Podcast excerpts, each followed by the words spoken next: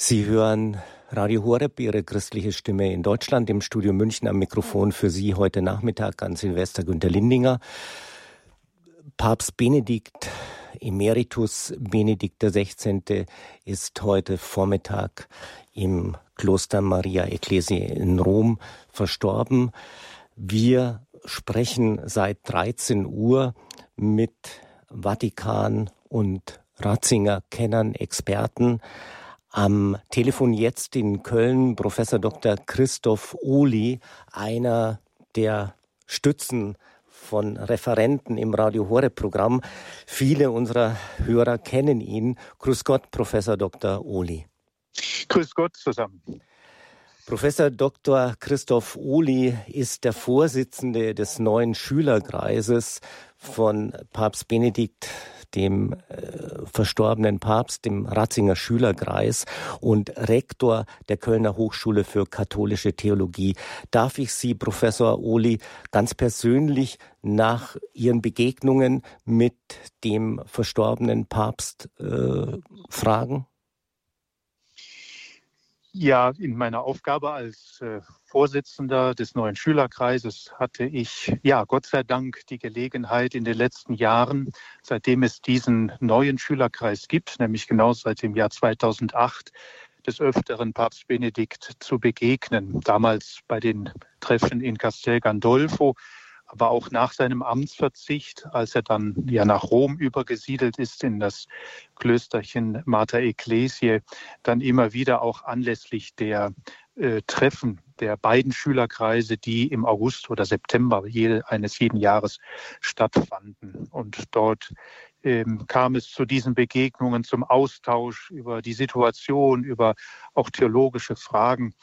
Und ich habe ihn damals äh, genau wenn ich das sagen darf, erlebt, wie auch zuvor als ähm, Kardinal und Präfekt der Kongregation für die Glaubenslehre, ähm, als einen menschlich äußerst zugewandten äh, Bischof, Kardinal, dann Papst, dann emeritierten Papst, einen ja großartigen Theologen, der mich immer wieder auch gerade in seinen Predigten, die er dann in den Begegnungen bei den Eucharistiefeiern gehalten hat, fasziniert hat.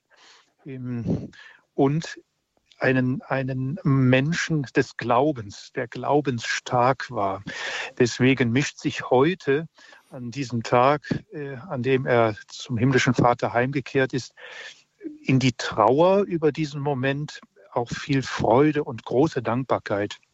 Freude in einem solchen Menschen begegnet zu sein, der vom Glauben durchdrungen ist.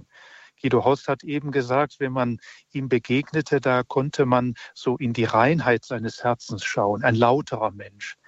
Dem möchte ich ganz und gar zustimmen und diesen Aspekt hinzufügen, ein wirklich glaubender Mensch. Und er hat das ja in den vergangenen Jahren immer wieder zum Ausdruck gebracht, dass er sich sehnt ähm, nach der Begegnung mit dem dreifaltigen Gott, dass er sich sehnt, heimzukehren. Das kann nur jemand zum Ausdruck bringen, der ganz und gar kraftvoll im Glauben steht und dass das an einem solchen Tag auch innerlich ein wenig Freude mit sich bringt, so nach dem Gedanken, er hat es geschafft. Wunderbare Worte, Professor Uli. Sie haben es eben hier auf Radio Horeb auch gesagt, äh, ein ganz großer, einer der größten Theologen, Sie als Vorsitzender des neuen Schülerkreises. Wie lässt sich Ratzinger Papst Benedikt, der heute äh, um 9.34 Uhr zum himmlischen Vater heimgegangen ist, theologisch einordnen? Wie lässt sich das überhaupt fassen? Das ist natürlich schwierig in wenigen Worten zusammenzutragen. Aber vielleicht hilft der Titel eines Buches, den ich damals zusammen mit Kolleginnen und Kollegen noch als wissenschaftlicher Assistent an der LMU in München herausgegeben habe, anlässlich seines 80. Geburtstages. Er ist ja selbst an dieser LMU ähm, äh, gewesen, hat dort habilitiert. Das war so sein Ausgangspunkt für die wissenschaftlich-akademische Karriere. Und wir dachten uns damals, setzen wir uns doch aus unseren theologischen Disziplinen einmal mit seinem Denken auseinander. Und daraus ist dieses Buch äh, entstanden, das wir überschrieben haben mit Symphonie des Glaubens. Und wer die Werke von Josef Ratzinger, die ja in dieser großen Reihe gesammelte Schriften Josef Ratzinger herausgegeben werden, liest, ähm, der wird etwas von dieser Symphonie des Glaubens erkennen, dass viele einzelne Gedanken, getragen vom Glauben der Kirche, ihn in seiner Ganzheit zusammenbringen. Da werden sehr intensive, detaillierte, wenn man so will, Forschungen vorgenommen, tiefen Bohrungen im Theologischen, die aber immer wieder zusammengeführt werden zu dem einen Ganzen, dass man weiß, ja, das ist die Wahrheit des Glaubens. Ähm, ob ich da an die Auferstehung glaube, an die Heiligkeit und Apostolizität der Kirche, an ihre Sakramentalität, an die Fragen der Erlösung des Menschen, an die Fragen seiner Zukunft, der Eschatologie, seiner Herkunft, der Anthropologie, der Schöpfungslehre, all das kommt dort immer wieder so zusammen, dass man wirklich von einer Symphonie des Glaubens sprechen kann. Ja.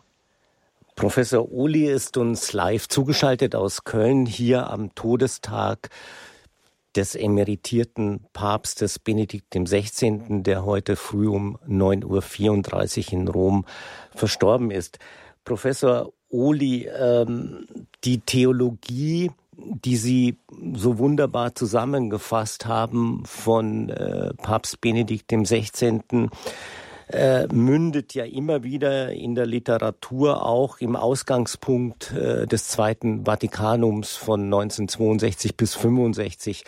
Äh, das scheint ja in den letzten Jahren bei Ihnen nicht logischerweise, aber bei Nichtologen doch in Vergessenheit geraten zu sein, welche herausragende Rolle äh, Ratzinger damals spielte. Können Sie dazu noch ein paar Worte sagen? Ich glaube, dass das unbestritten ist, auch wenn es vielleicht nicht immer wieder ins Wort gebracht wird, aber dass der junge Josef Ratzinger als Theologe und er war ja Begleiter des Kölner Erzbischofs Kardinal Frings auf dem Zweiten Vatikanischen Konzil und dann auch als Berater, als Spiritus des Konzils tätig vor allen Dingen ähm, im Blick auf die Konstitution über die Kirche und über die göttliche Offenbarung, also Dei Verbum, ähm, einen bis heute spürbar erkennbaren Einfluss genommen hat, eben weil er sich mit diesen Fragen nicht nur schon in seinen Qualifikationsarbeiten der Promotion und der Habilitation befasst hatte, sondern weil er diese Themen der Kirche und der Offenbarung theologisch äh, seit jeher begleitet hat. Und er hat dort viele Aspekte hereinbringen können, die für uns vielleicht heute fast schon selbstverständlich erscheinen, aber äh, an die zu erinnern, ist gerade an einem heutigen Tag, aber auch in den kommenden Jahren und Jahrzehnten immer wieder notwendig ist. Ich will nur ein Beispiel nennen.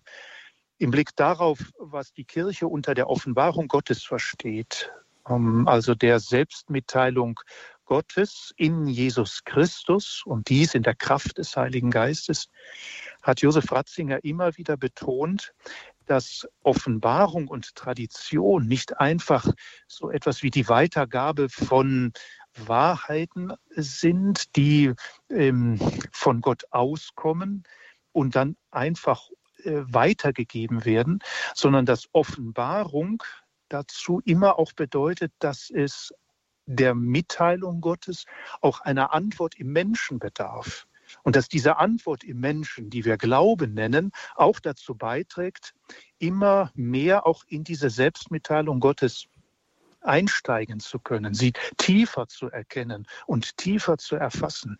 Das heißt, Offenbarung Gottes ist immer ein auch dialogisches Geschehen zwischen Gott, der sich mitteilt, und dem Menschen, der diese Mitteilung empfängt durch die Tradition, durch die Kirche, durch die Verkündigung und in seiner Art auch im Glauben eine Antwort gibt.